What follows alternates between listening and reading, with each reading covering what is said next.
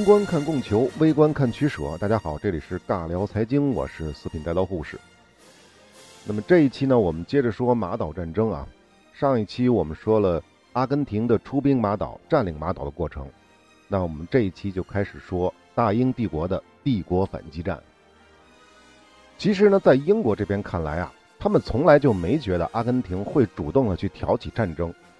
甚至在通过各种渠道知道了阿根廷海军在三月二十六号疯狂出港的这种情报之后，英国联合情报委员会拉美组在三月三十号的时候依然判断，阿根廷的侵略行动不会马上到来。当然，这个判断在两天之后就惨遭打脸啊！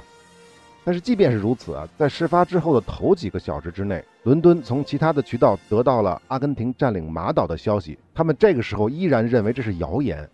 因为那个时代啊，跨洋通讯的设备还比较落后啊。英国他们自己的渠道的信息呢，是在几个小时之后才发到伦敦的。关于英国人的判断失误啊，其实很容易理解。我们之前也做过阿根廷为什么敢于出兵马岛的分析。其实呢，只要是脑袋清楚的人啊，就不会判断阿根廷会主动开战。不过呢，就像我们的节目的主题词一样，宏观看供求，微观看取舍。加尔铁里和阿根廷军政府他们的取舍不是任何客观规律能够左右的，但是呢，强国之于弱国而言，最大的优势就是在于不必过于追求对机会的把握，实力摆在那儿，一次或者两次的小错误不会影响最终的大局。大英帝国虽然已经不是曾经的日不落帝国了，甚至呢，已经完成了从一个世界性大国成为一个地区性大国的转变。可是呢，在这个过程当中，英国人民的帝国自豪感，或者说叫帝国情节，也被长久的压抑了。如果说啊，这个时候马岛战争发生的时候呢，是工党执政英国，那也许呢可能会稍微克制克制，优先去通过军事的威胁再加外交的方式来解决问题，而不是直接一上来就要靠战争迫使阿根廷撤军。毕竟打仗还是太费钱嘛。但是这会儿是保守党，是撒切尔夫人。而此时的撒切尔呢，也遇到了阿根廷军政府类似的麻烦。哎，大家可能会觉得比较奇怪啊，阿根廷那么乱，那英国也那么乱吗？撒切尔夫人遇到什么麻烦了呢？如果把撒切尔啊跟英国历史上的首相去相比的话，他可能最相似的就是丘吉尔。两个人都是怀揣着大英帝国梦想的人，但是呢，大英帝国呢又不争气，为了刺激英国萎靡不振的经济。撒切尔上台之后啊，就推出了所谓的撒切尔主义，当然这个名词是后人称呼的，当时还没有这么叫啊。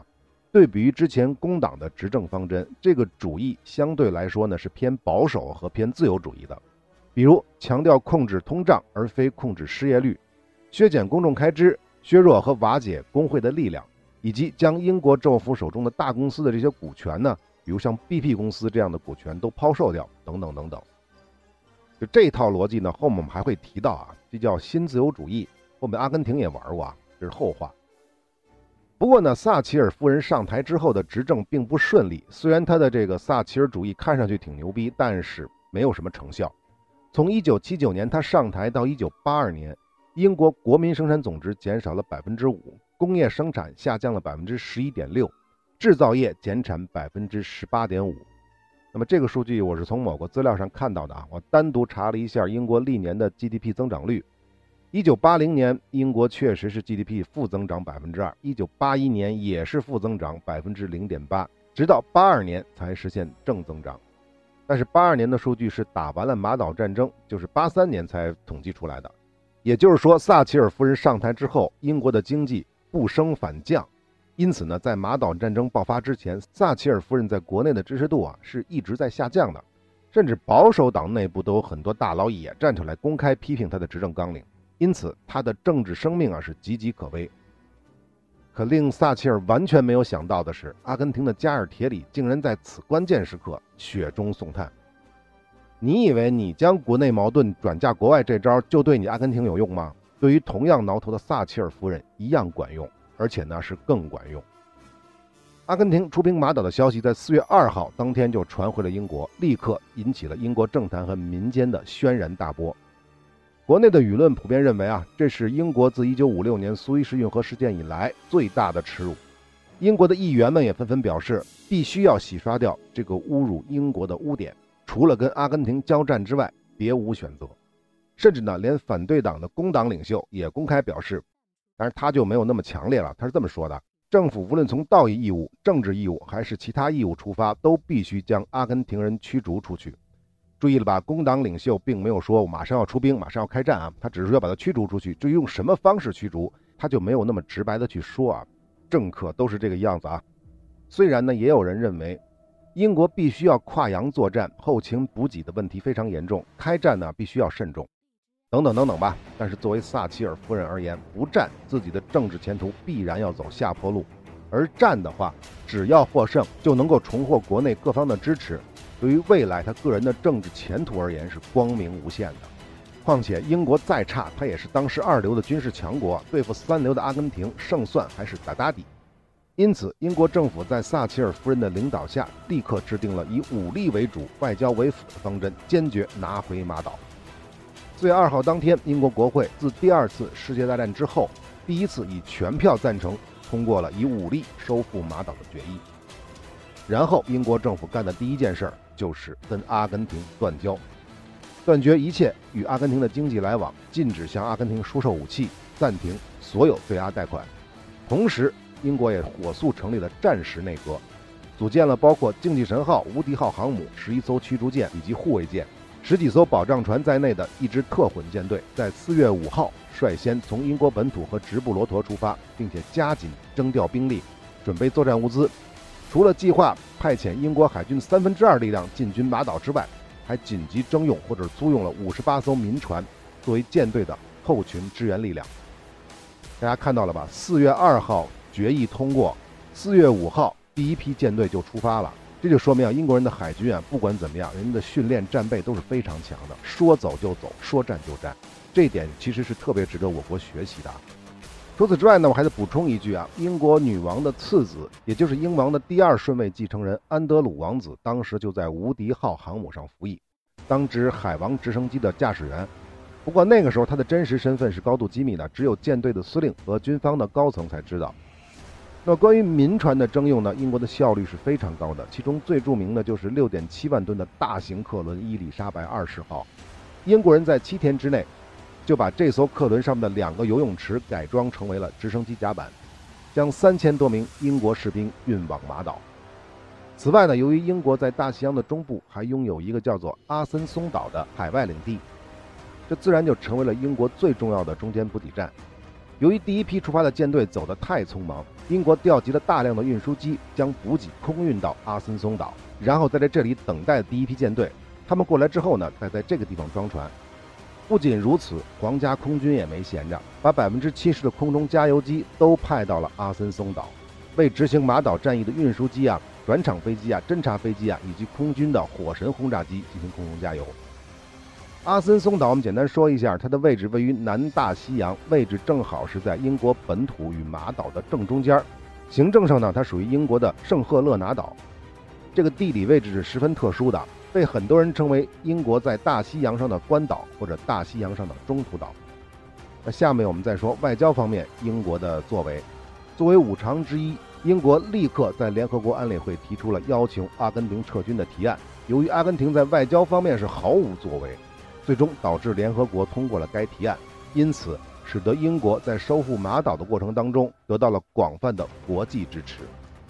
好，英国的战争准备工作就说完了，我们下面就开始说战争进程了。正式开打之前，实际上不是真正的开打，是一面倒的，没有什么太大意思。下面就该真正的开打了。四月七号，英国宣布马岛周围两百海里实行海上封锁。如果发现任何阿根廷船只或者相关的船只，英军将不加警告直接攻击。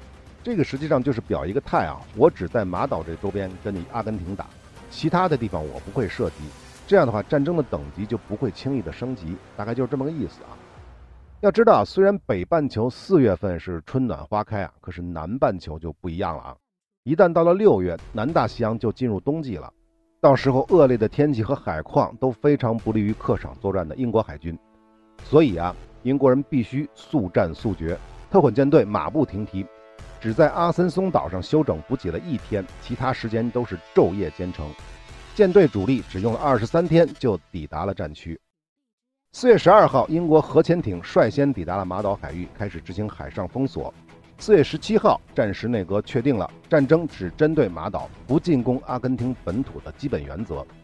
同期呢，美国和欧洲各国都表示支持英国，并且宣布中断了与阿根廷的军火贸易。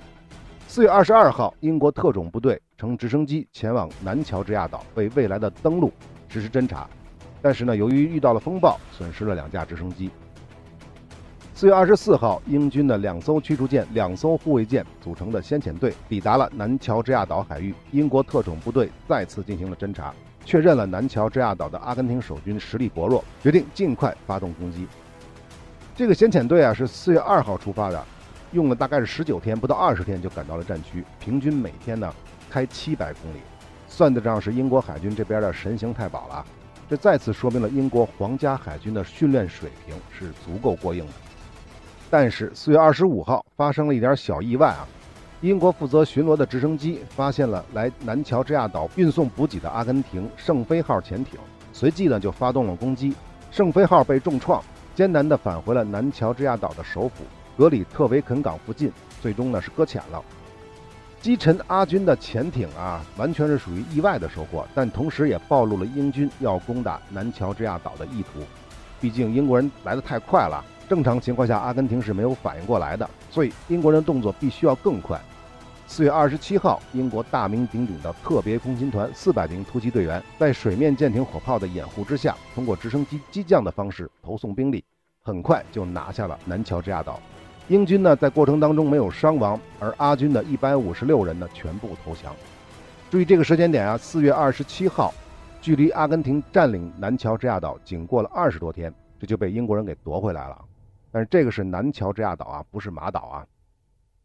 那么在南乔治亚岛被拿回来的同时，也就是四月二十六号，英国本土的第二梯队二十三艘军舰以及两千多陆战队员也起航了啊。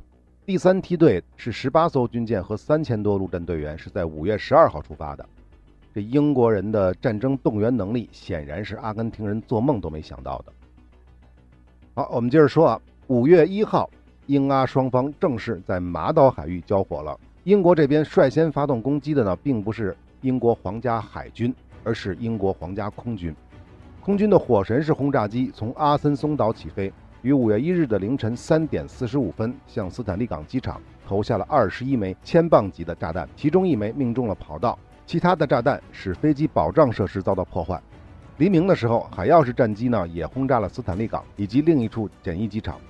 同一天的晚些时候，一艘英国驱逐舰和两艘护卫舰和炮击了斯坦利港周边的阿军阵地。那么阿根廷这边也不能束手待毙啊，出动了五十六架次的天鹰，就是 A 四啊短舰，以色列那个啊，以及幻影三，攻击英国军舰，击伤了英国皇家海军一艘驱逐舰、两艘护卫舰，但都是轻伤啊。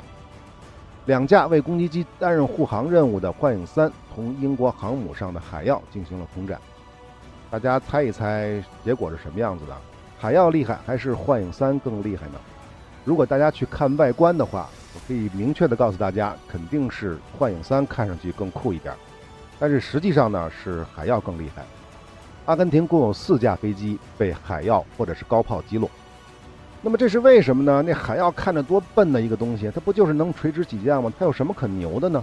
这一点，不同的资料上有不同的说法。有的资料说，这个海妖的虽然气动布局不怎么样，但是空中格斗能力还是很强的，这是一种说法。但是第二种说法呢，我觉得比较可信，这就是因为海妖的电子设备确实是比法制的幻影三要强，再加上海妖配备的空空导弹也比幻影三上的要厉害。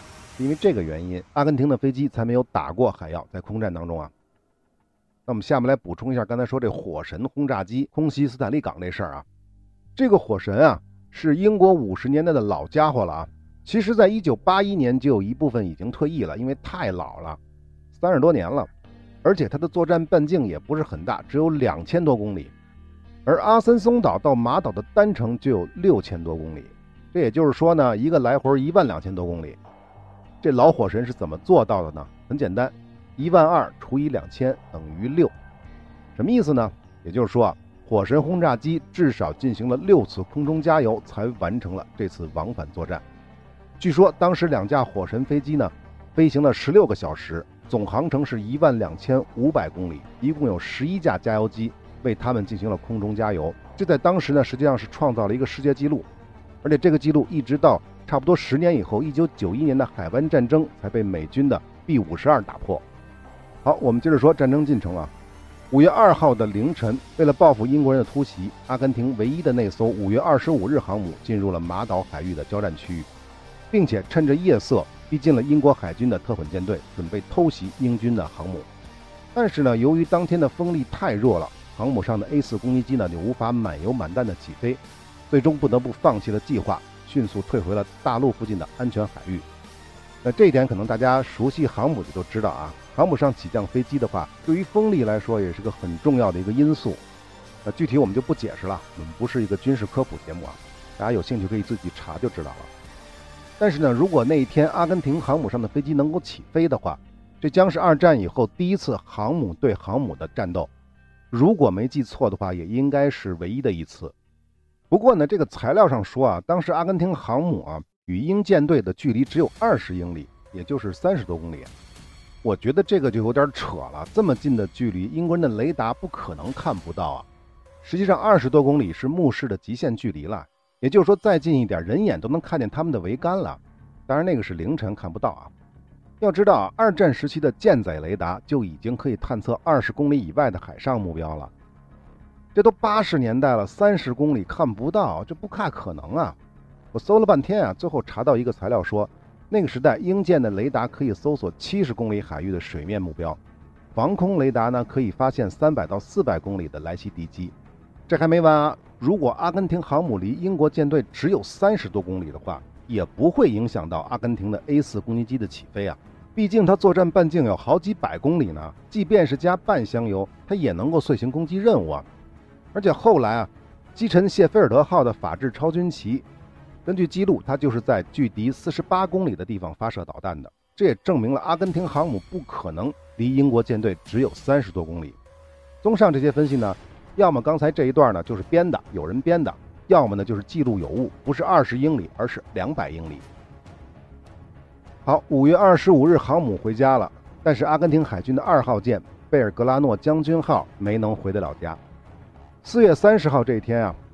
这艘万吨的巡洋舰的踪迹就被英国的核动力潜艇“征服者号”发现，并一直跟踪。在五月二号这一天啊，经过英国战时内阁的批准，“征服者号”潜艇在两百海里禁区之外的三十六海里处，在一千四百码的距离上，向跟踪了三天的阿根廷的贝尔格拉诺将军号发射了三枚鱼雷，命中了两枚，其中一枚呢击中了船头，另一枚呢击中了船身的后半部。鱼雷的爆炸不仅严重的损坏了船体，也损坏了船上的电力设备，使它呢没有能够发出无线电求救讯号。巡洋舰在四十五分钟之后就沉没了。关于这个贝尔格拉诺将军号，我们得多说两句啊。这艘战舰虽然是万吨级的，但它也是二战的老爷舰。一九三五年是由美国建造的，在一九四一年日本偷袭珍珠港的那天，这艘舰就在港内，而且还躲过了日本人的攻击。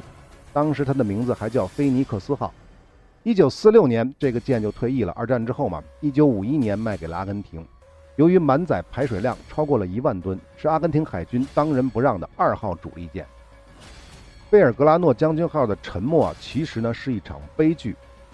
第一呢，也是最关键的一条，当时巡洋舰并不在英国划定的两百海里交战区，所以呢，英国潜艇才会向伦敦请示，不然的话就直接击沉了。而战时内阁经过激烈的讨论，认为击沉一艘阿根廷的主力舰将对阿根廷的民心和军队的士气有重大的打击，因此撒切尔夫人亲自授权了征服者号潜艇实施攻击。这是第一。第二，可能有人会问啊，为什么阿根廷人没有发现英国潜艇？这个呢，是因为贝尔格拉诺将军号呢太陈旧了，不仅没有安装反潜武器设备，甚至连声纳都没有。不过呢，这艘巡洋舰它也不是裸奔。同行的呢还有两艘执行护航的驱逐舰，当然也可能是两艘护卫舰的，我这个资料没写清楚啊。但是问题是这两艘舰的声呐系统并没有开启，为什么呢？还是那个原因，因为阿根廷的舰队没有行驶在交战区。第三，我们前面说了，由于电力设备的损坏，贝尔格拉诺将军号上的通讯系统是没法用的，所以他们没法通过无线电进行求救。据说呢，经过抢修无果的情况下，船体开始下沉。贝尔格拉诺将军号的舰长只能率领全舰一千多名官兵，在寒冷的海风当中，一边高唱国歌，一边亲眼看着船只缓缓下沉。至于舰队中的另外两艘驱护舰，他们一直都不知情，都不知道贝尔格拉诺将军号被击中了。那可能有人会问了，为什么他们不知道啊？他们不是一块儿行驶吗？这就是问题了。很有可能他们不是一块儿行驶的。他们虽然是一个舰队，它的护航的距离可能保持的比较远，但是我前面也说了，目视的距离大概二十多公里是极限了。那也就是说，这两艘驱护舰距离贝尔格拉诺将军号可能有二十多公里之远，爆炸听不见。火光看不见，无线电通讯也没有收到，只可能是这个原因。所以，当这两艘舰意识到贝尔格拉诺将军号有可能遇险的时候，这时间已经晚了，因为天黑了，而且呢，由于天气恶劣，严重影响了救援的进度。最终呢，阿根廷及智利的船只在一九八二年的五月三号到五月五号期间，在这个海域一共救起了七百七十多人，最终呢，有三百多人在这一次袭击当中的丧生。几乎相当于阿根廷在整个这场战争当中，马岛战争当中啊，伤亡的人数的一半。正如英国战时内阁估计的那样，贝尔格拉诺将军号的沉没严重的打击了阿根廷军方的士气，阿根廷海军的主力从此撤离了马岛海域，在整个战争期间都龟缩于本土，再未出战。所以很多的朋友都会去问啊，为什么阿根廷有一艘航母却不参战呢？天天躲在港里喂耗子玩吗？其实不是那样的。这就是因为阿根廷人的反潜能力太差了，而英国人呢又没有遵守两百海里之内交战的这个原则，所以呢，你只要出港就有可能会被英国的潜艇击沉，而阿根廷海军是毫无办法。好，我们接着说战争进程啊。五月三号，英国直升机又攻击了阿根廷的一艘拖船和一艘巡逻艇，拖船被击沉，巡逻艇被击伤。五月四号，英国的火神式轰炸机再次光临并轰炸了斯坦利港的机场。随后，英军航母上起飞海鹞攻击机也加入了攻击。但是呢，在这过程当中呢，有一架海鹞被高炮击落，飞行员丧生。同时，这一天，阿根廷海军终于有了实质性的战果，为他们的贝尔格拉诺将军号报仇了。这就是著名的谢菲尔德号被击沉。执行这次任务的是两架超军旗啊，法制超军旗。他们的飞机呢是以三十米的超低空掠海突袭的方式袭击了英国舰队，发射了两枚飞鱼导弹，其中一枚击中了谢菲尔德号。几个小时之后，因大火很有可能引爆弹药库，英舰的舰长就不得不命令全员弃船。英军最终呢伤亡失踪七十八人。谢菲尔德号呢是在五月十号沉没的，也就是说几天之后沉没的。关于谢菲尔德号的沉没啊，在很多资料中都有描述，我们就简单的说一下就得了啊。这艘舰呢是当时世界上最先进的四二型驱逐舰，造价是两亿美元，一九七五年服役，排水量四千两百吨，配备当时世界上最先进的对海、对空以及制导雷达，它的卫星系统、导航系统、火控系统都是世界顶级装备。但即便是如此，还是没有逃过法制超军旗和二十万美元一枚的飞鱼导弹的致命一击。那么先开始我也以为这个资料写错了啊，以为二十万美元一枚飞鱼导弹，这怎么可能啊？是不是写错了呢？后来仔细一搜，还真是很多材料都是这么写的。那为什么我会觉得有问题呢？恰恰是因为马岛战争，谢菲尔德号的沉没使得飞鱼是一战成名。这件事儿之后。飞鱼导弹在法国这边的身价就涨了，立刻涨到了一百多万美元。那么，为什么谢菲尔德号会被轻易的被击沉呢？网上分析的文章特别多啊，很多的因素我就不一一说了。我个人觉得最关键的因素还是英国人自己的问题。什么问题呢？这就是先进的玩意儿一般来说是不成熟的。谢菲尔德号为了控制成本，但是呢又要搞得那么先进，所以这个舰体设计啊非常的紧凑，这就造成了电磁兼容的问题。远程预警雷达工作的时候呢，会干扰通讯。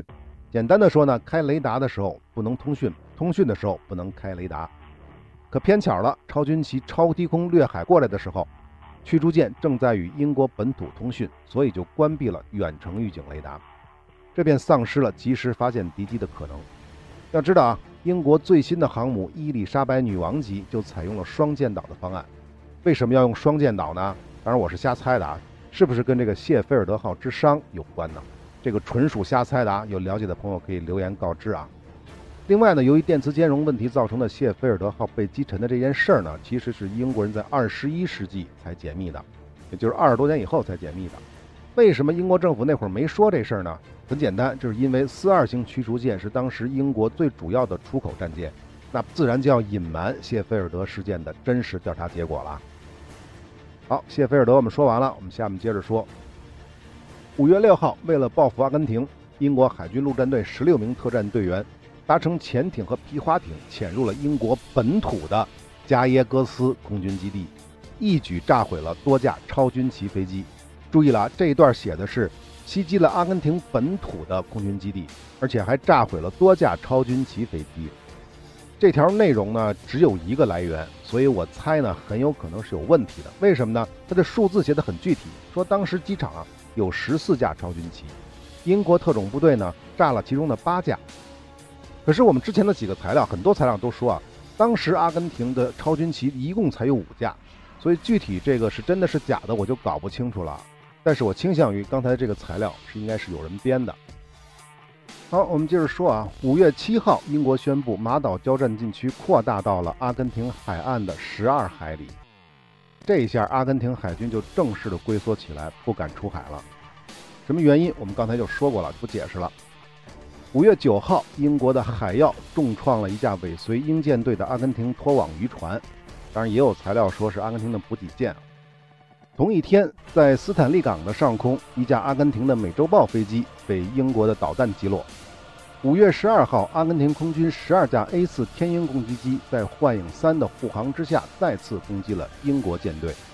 一枚炸弹命中了格拉斯哥号护卫舰，炸弹呢穿透了舰体，但没有爆炸。在此次行动当中呢，有两架 A 四被英国人的导弹击落，防空导弹啊。另外一架 A 四呢是自己坠毁的。那么战争打到这个时候啊，马岛区域这个交战海域的制空权基本上是被英国人控制了。那么制海权就不用问了，是百分之百被英国海军控制的。所以呢，英国就准备正式开启登陆作战了啊。那么英国人是怎么进行登陆作战的？马岛战争的后续又发生了什么样的事儿？我们下期接着聊。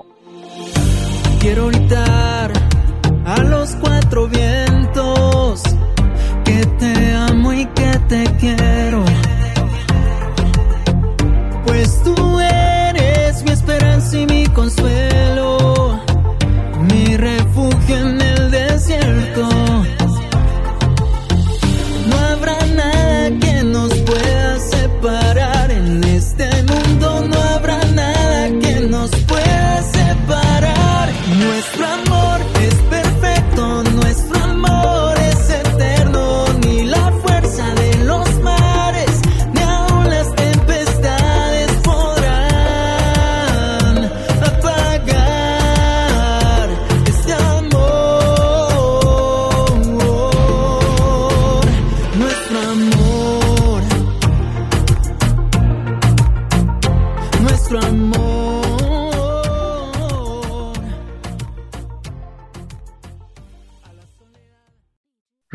乐都听完了，那绝对是真爱。顺便关注一下我们的微信公众号“四品带刀护士”，所有的彩蛋和番外都在那里等着您。我们不见不散。